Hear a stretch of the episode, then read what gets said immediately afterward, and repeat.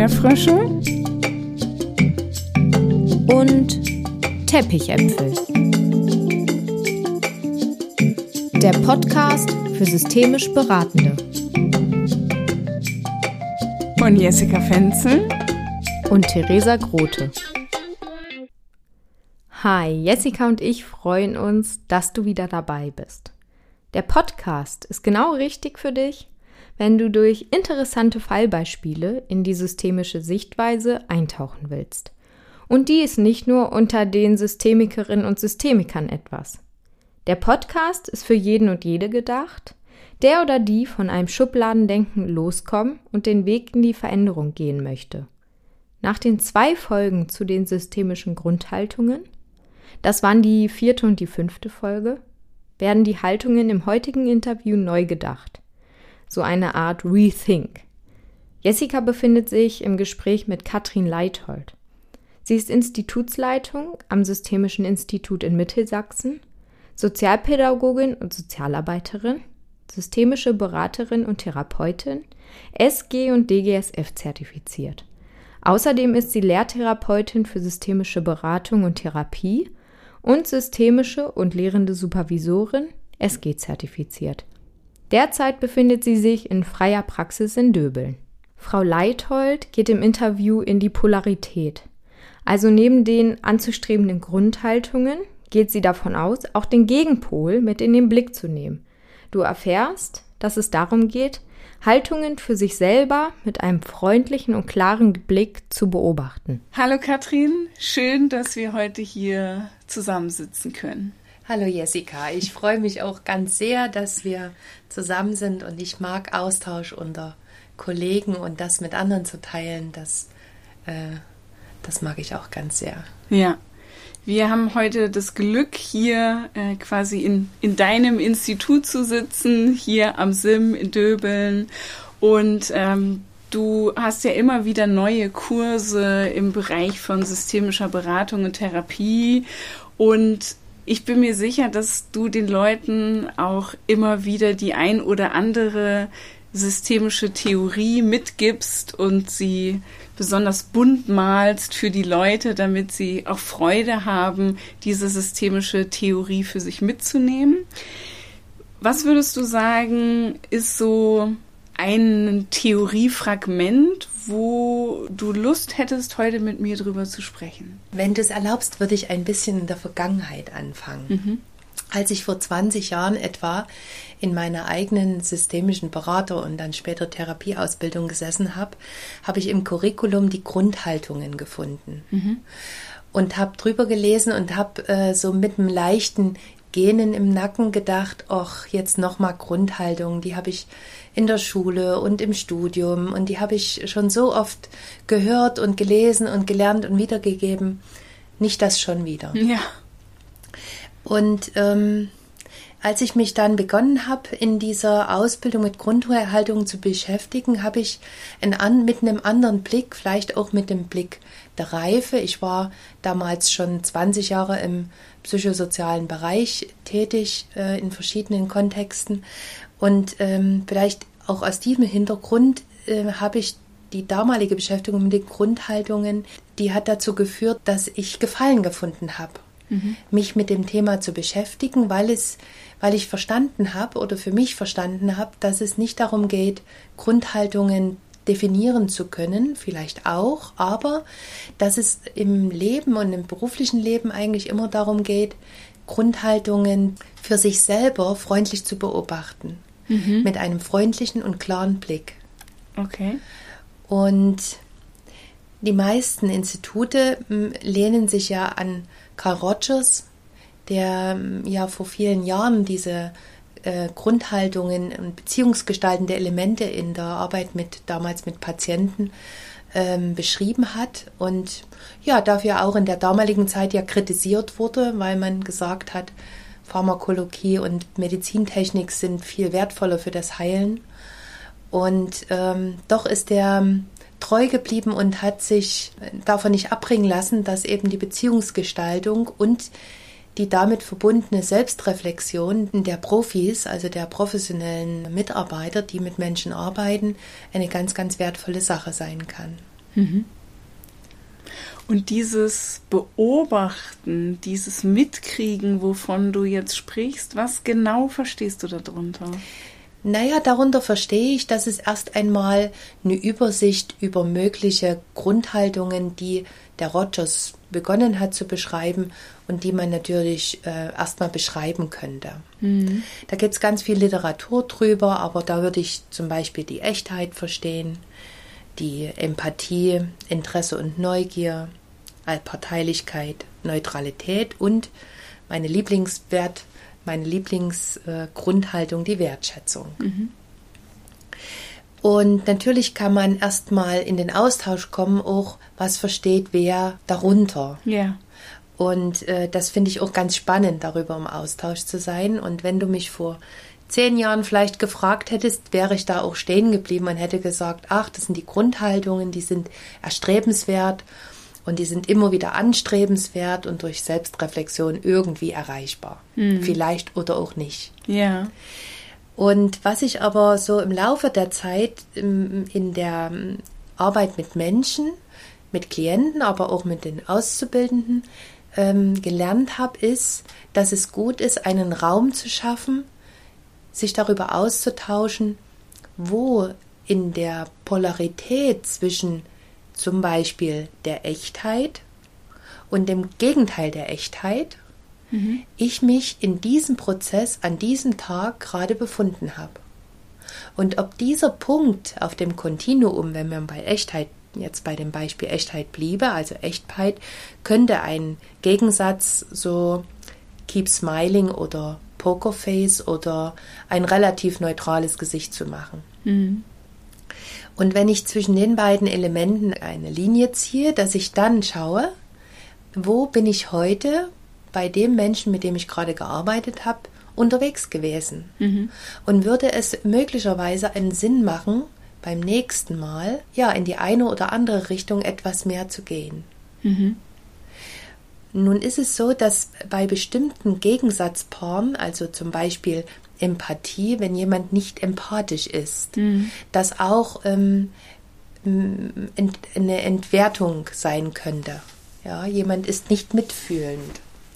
Und das finde ich auch wieder gut, wenn es da Räume gibt, auch milde drauf zu gucken und trotzdem mit Klarheit, nämlich zu sagen, es gibt vielleicht Situationen, wo ich zum Beispiel so mich auch berührende Geschichten höre, wo ich in einem super tiefen Mitgefühl und Mitschwingen wäre, weil es vielleicht nicht nur die Geschichte ist, sondern meine Selbsterfahrung tangiert, dass ich dann auch auf dem Kontinuum vielleicht ein bisschen in Richtung Selbstregulation schippern könnte und ähm, dadurch natürlich vielleicht für den anderen auch hilfreicher sein kann. Mhm. Also quasi, du sagst jetzt, nicht all diese Punkte sind immer erstrebenswert.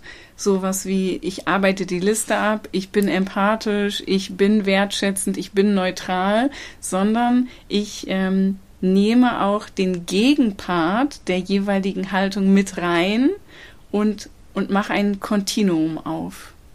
Das, so verstehe ich das, ja. ja. Weil ich denke, zu unserem gesamtmenschlichen Leben gehören beide Teile. Ja. Also wenn ich zum Beispiel die Wertschätzung äh, betrachte, ich möchte damit nicht sagen, dass ich Menschen entwerte. Jedoch kenne ich bei mir Anteile, Ego-States, die auch entwertende Aufgaben haben. Und ich denke, dass in meinem professionellen Leben es wertvoll ist, die trotzdem im Blick zu haben und die mir bewusst zu machen. Mhm. Ich kann mich ja entscheiden, sie nicht zu leben. Ja. Aber wenn ich sie mir nicht bewusst mache, mhm. dann könnten sie unbewusst zum Vorschein kommen. Ja. Und das ist, denke ich, nicht immer hilfreich für die Klienten, mhm. für unsere Klientenbeziehung und äh, oder für die Beziehung zu Menschen insgesamt. Mhm. Und deshalb ist es klar, ist es mein meine Neugier auch immer wieder in der Ausbildung, aber auch mit Menschen, die, die hier in meiner Praxis zu mir kommen, dieses auf diesem Kontinuum auch zu spielen und auf dem Kontinuum mich nicht sozusagen stark zu bewegen, ich muss so oder so sein, sondern mich sozusagen in ein in ein ähm, würdiges Spiel zu begeben, ähnlich wie vielleicht beim Segeln, wenn man gegen den Wind segeln würde, dass man sozusagen auch hin und her und dass dadurch natürlich auch eine Milde gegenüber sich selber entsteht und eine hohe Fehlerfreundlichkeit. Mhm. Und das möchte ich Menschen anbieten, die zu mir kommen, dass sie hier so sein können und sich wahrnehmen können, wie sie gerade unterwegs sind. Und dass es eher den Raum dafür gibt, sich wahrzunehmen und sich Dinge bewusst zu machen, damit man dann hinterher auch eine bewusste Entscheidung treffen kann, in welche Richtung man sich weiterentwickeln will, wo man weiterhin laufen will. Mhm. Das ist gerade so unheimlich schön, dich zu sehen und die zuhörenden Menschen können dich gerade nicht sehen, aber äh, du bewegst deinen Oberkörper und, und deine Hände so hin und her von rechts nach links in so einer fließenden Bewegung und das ist, ähm, also ich habe das Gefühl, ich kann das richtig spüren, dieses, ähm, ja, dieses Spiel. Das, das bringt, glaube ich, auch eine, eine große Leichtigkeit rein. Naja, und das ermutigt zu sein. Ja. Und das ermutigt auch, sich zu zeigen. Ja. ja. Es hat ein kluger Mann, der hat mal äh, die Frage, ich, ich glaube, Gunter Schmidt könnte es gewesen sein. Ähm, wer bin ich, wenn ich mich zeige? Ah. Und ich hat, das hat mich sehr berührt, mhm. weil ich für mich so gedacht habe, ja, wir zeigen uns den ganzen Tag in verschiedenen Kontexten, zeigen wir verschiedene Seiten. Mhm. Und es gibt geliebte Seiten und ungeliebte. Ja. Und es gibt bewusste und unbewusste. Und ich denke, dass wir insgesamt auch ähm, in Beziehungen, aber auch wenn man das auf, auf größere Menschengruppen, auf Teams, auf Organisationen, selbst auch auf Gesellschaften überträgt, dass wenn Menschen sich mit einer Aufrichtigkeit und einer wertschätzenden Grundintention äh, zeigen, dass dadurch eben auch Dialoge entstehen können. Mhm. Und dass ähm, dadurch eben die Bewertungen auch nicht sofort so stark ausfallen, dass sie verhindern, dass jemand sich weiter zeigt. Mhm. Und was würdest du sagen, wie regst du Menschen in einem Weiterbildungskontext dazu an, dahin zu kommen, wo du bist? Und wie, wie sprichst du die Einladung aus? Wie, wie kann man das üben, wenn man, wenn man das auch möchte als Beraterin oder Berater? Also die Grundintention, so ist das SIM, das Systemische Institut Mittelsachsen, auch gegründet worden, war, dass wir einen Raum schaffen wollten. Mhm.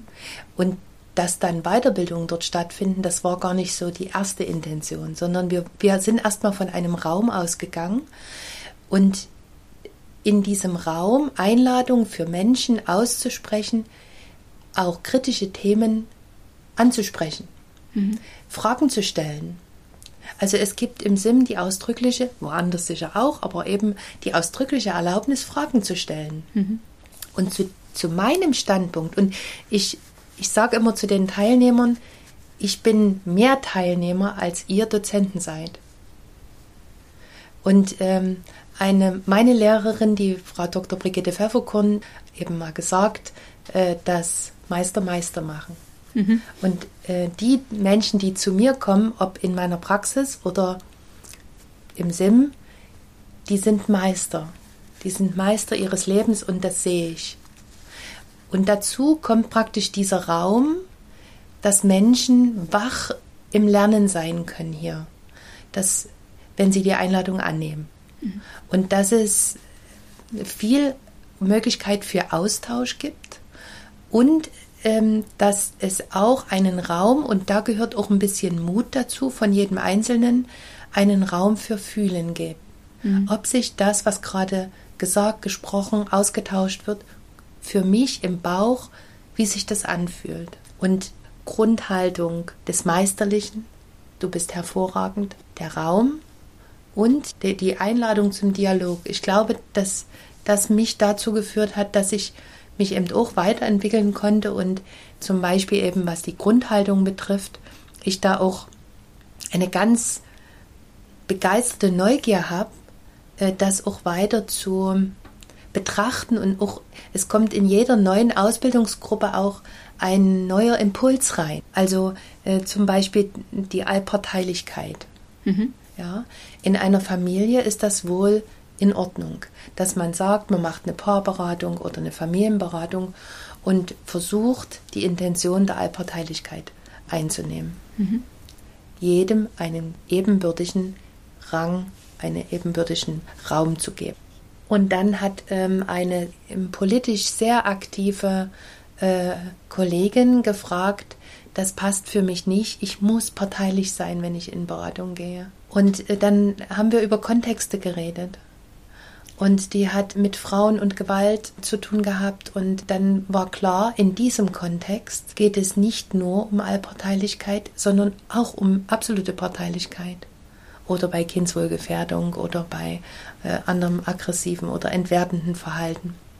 Gleichzeitig macht es auch selbst in diesen Beratungen irgendwann im Prozess auch einen Sinn, wieder die Allparteilichkeit in den Blick zu behalten. Und das meine ich mit dieser Segelpartie. Mhm äh, des auch hin und her Schwenkens und sich selber auch wahrzunehmen mhm. dabei. Ja, das erinnert mich gerade beim Zuhören so ein bisschen ähm, an die Tetralemma-Arbeit von Matthias Wager von Kiebert, der sagt so, das eine, das andere, beides, vielleicht auch mal keins von beiden und auch all das nicht. Ja, ja. Also ich habe das noch nie auf Grundhaltungen angewendet, ja. aber wenn du das jetzt so sagst, dann denke ich mir oft, ähm, ist zumindest meine Idee so von, ich, ich muss auf das eine fokussieren. Ja. Auf meine komplette Neutralität, auf meine absolute Wertschätzung. Ja. Aber damit nehme ich ja das andere nicht in den Blick ja. und auch nicht beides. Ja.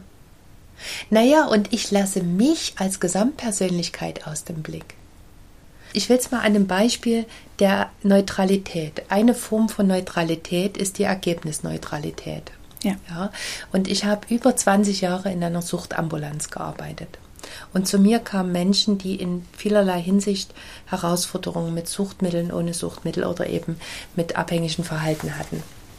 Ich habe oft Menschen vor mir gesehen, die nach meinem medizinischen Auge mit jedem neuen Konsum ihren Körper noch vollständig ruinierten. Und da bin ich an die Grenzen der Ergebnisneutralität. Mir ist es gleich, du entwickelst dein Ziel und du entwickelst, ob du abstinent sein möchtest oder nicht oder welche anderen Wege. Da bin ich als Mensch wirklich in meinem Mitgefühl manchmal an die Grenze dieser Neutralität geraten. Und das ist gut, das in, es zu merken und ins Gespräch zu bringen.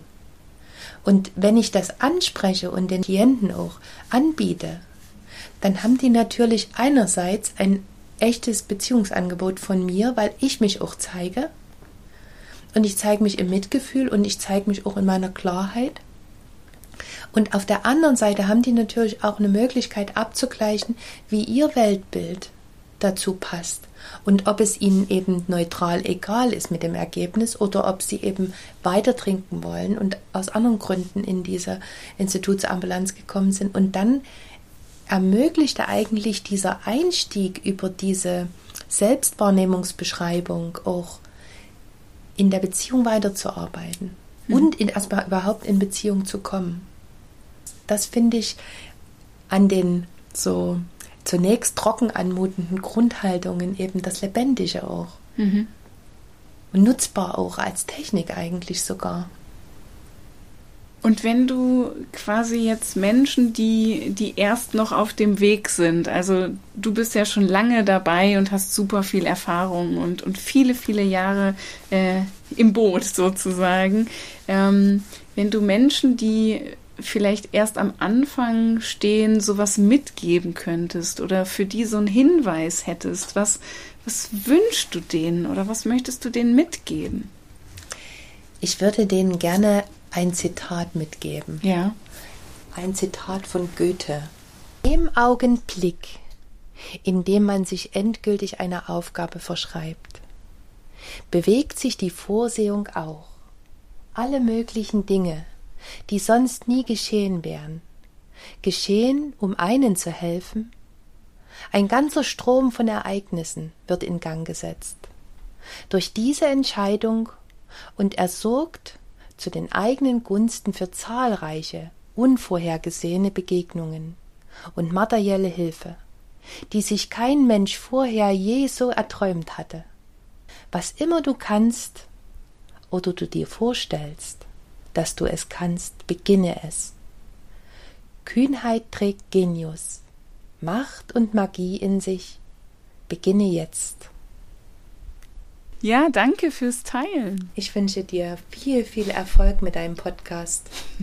Ich äh, bewundere das ganz sehr, was du machst und ich finde das ähm, super, so, super schön, dass du teilst. So gerne, ja. Eine sehr schöne Ergänzung zu den bisherigen zwei Haltungen-Folgen. Carl Rogers hat die Haltungen beschrieben und uns nahegebracht, dass die Beziehungsgestaltung und die damit verbundene Selbstreflexion der Profis für gute Beratungsgespräche essentiell wichtig sind. In den Shownotes findet ihr darüber ein YouTube-Video.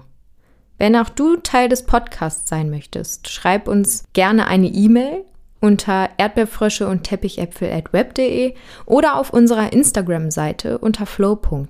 Wir freuen uns, mit dir in den Austausch zu kommen. Was ist für dich spannend an unseren Podcast-Folgen? Welches Thema würde dich auf jeden Fall noch interessieren? Join the next level.